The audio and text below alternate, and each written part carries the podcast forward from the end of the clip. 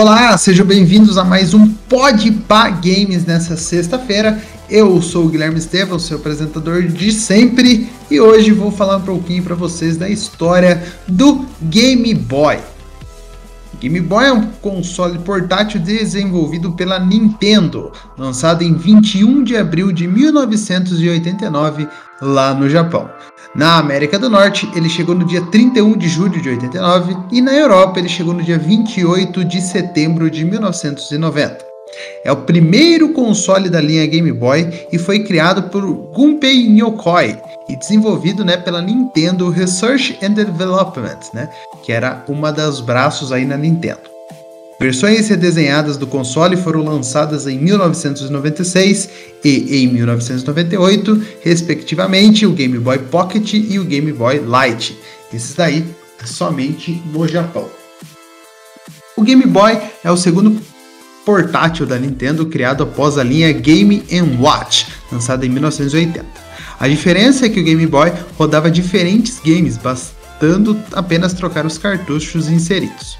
Seus principais concorrentes eram o Game Gear da Sega, o Lynx da Atari e o Turbo Express.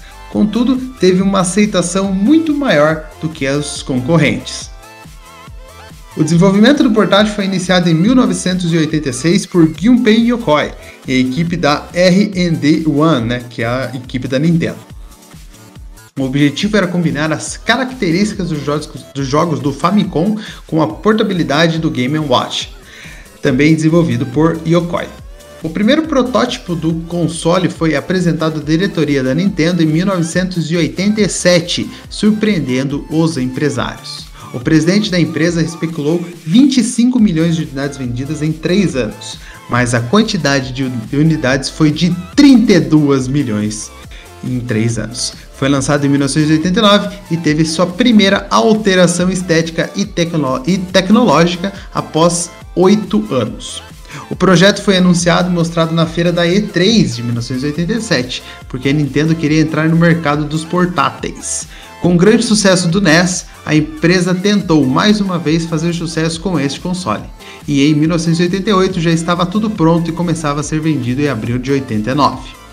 O aparelho tinha que ter um console de jogos realmente portátil. Cabia nos bolsos, em qualquer camisa ou calça simples. O processador principal tinha apenas 4,19 MHz e o seu display era preto e branco. Eficiente, com as pilhas duravam até 20 horas ininterruptas. Barato, que foi lançado por algo equivalente a 100 dólares e levaria até os jogadores onde quer que estivessem a diversão que até então só poderia ser experimentada no conforto dos seus lares ou em salões de jogos. O Game Boy foi lançado em abril de 1989 com um display em cristal líquido monocromático de fundo verde. Jogos em preto e branco, gráficos de 8 bits e com a possibilidade de ser jogado por mais de uma pessoa, utilizando o cabo Game Link. Já vinha de fábrica com o jogo Tetris e sua produção durou até 89 até 1995. Em 96 foi lançado o Game Boy Pocket, com acabamentos prateados, metalizados, 30% menor que o Game Boy normal e display monocromático mais nítido. Funcionava com duas pilhas AAA e o que lhe possibilitava caber na palma da mão, mantendo o mesmo tamanho do display, porém com mais brilho e nitidez. Em 2002 foi lançado o Advance SP, com apenas 142 gramas, foi uma revolução na indústria dos portáteis. Existiram duas versões, o A001, que não possuía retroiluminação, e a 101, que vinha com este recurso. Possuía uma bateria interna com duração de aproximadamente 10 horas. Vendeu 42,8 milhões de unidades no mundo. O portátil tinha, no entanto, um ponto fraco. Não permitia o uso de fones de ouvido que não fossem fornecidos pela Nintendo, uma vez que a entrada dele era semelhante à da bateria. Olha a Apple aí, né? Da onde será que a Apple copiou essa ideia? Em 2004, a empresa lança o Nintendo DS, um portátil com conexão sem fio vira wireless e a internet, duas telas uh, inferior com uma tela sensível ao toque, praticamente pondo fim à linha do Game Boy. Ainda assim, no ano de 2005, a Nintendo lançou um Game Boy Micro, que possui a mesma tecnologia do Advance, mas remodelado com linhas mais futuristas frente destacável e display menor, mas bastante nítido, nítido e iluminado.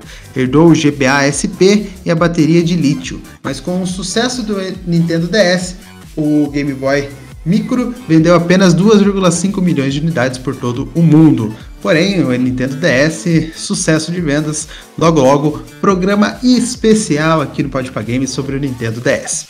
Acho que agora só falta falar qual foi o jogo mais vendido, né, uh, do Nintendo do Game Boy, que é o Tetris, né, que é, acho que é um dos jogos mais bem conhecidos no mundialmente aí. Acho que cabe até um programa especial sobre o Tetris aqui no Pode Games, porque foi um sucesso mundial e é jogado até hoje. E o Pokémon Red and Blue, né? Que foi um dos primeiros aí da franquia Pokémon. Ele foi lançado em 96, né? Quase 10 anos depois que o Game Boy chegou, mas é, quase 10 anos né, que o Game Boy chegou, mas vendeu muitos, muitas e muitas edições. Uh, ao total, uh, Game Boys vendidos, né, todas essas é, Game Boy, Game Boy Color, Game Boy Micro, etc., foram vendidas quase 120 milhões de unidades no mundo inteiro aí. Então, se você tem um Game Boy aí na sua casa ou você possui vários Game Boys, você está incluído nessa lista de 120 milhões de unidades vendidas. Acho que ficou faltando só a data de lançamento do Game Boy no Brasil, né? Ele foi lançado dia 14 de abril de 1991, ou seja, quase dois anos depois do lançamento lá no Japão. Naquela época, mesmo que a Nintendo hoje em dia ainda não esteja no Brasil, mas naquela época ainda demorava muito mais para chegar o console aqui. Ele também faz parte da quarta geração de videogames aí, que a gente já citou bastante aí em outros uh, episódios e programas. Bom, espero que vocês tenham gostado, espero que vocês se divirtam e vão atrás aí de conhecer um pouco mais sobre a história do Game Boy. A gente volta semana que vem com mais uma história aqui no de algum videogame, de algum jogo ou de alguma personalidade famosa no Podpah Games. Segunda-feira tem o um minicast para vocês e na terça-feira tem o nosso programa semanal aí, tá bom? Um grande abraço. Então a gente se encontra semana que vem. Um abraço. Falou.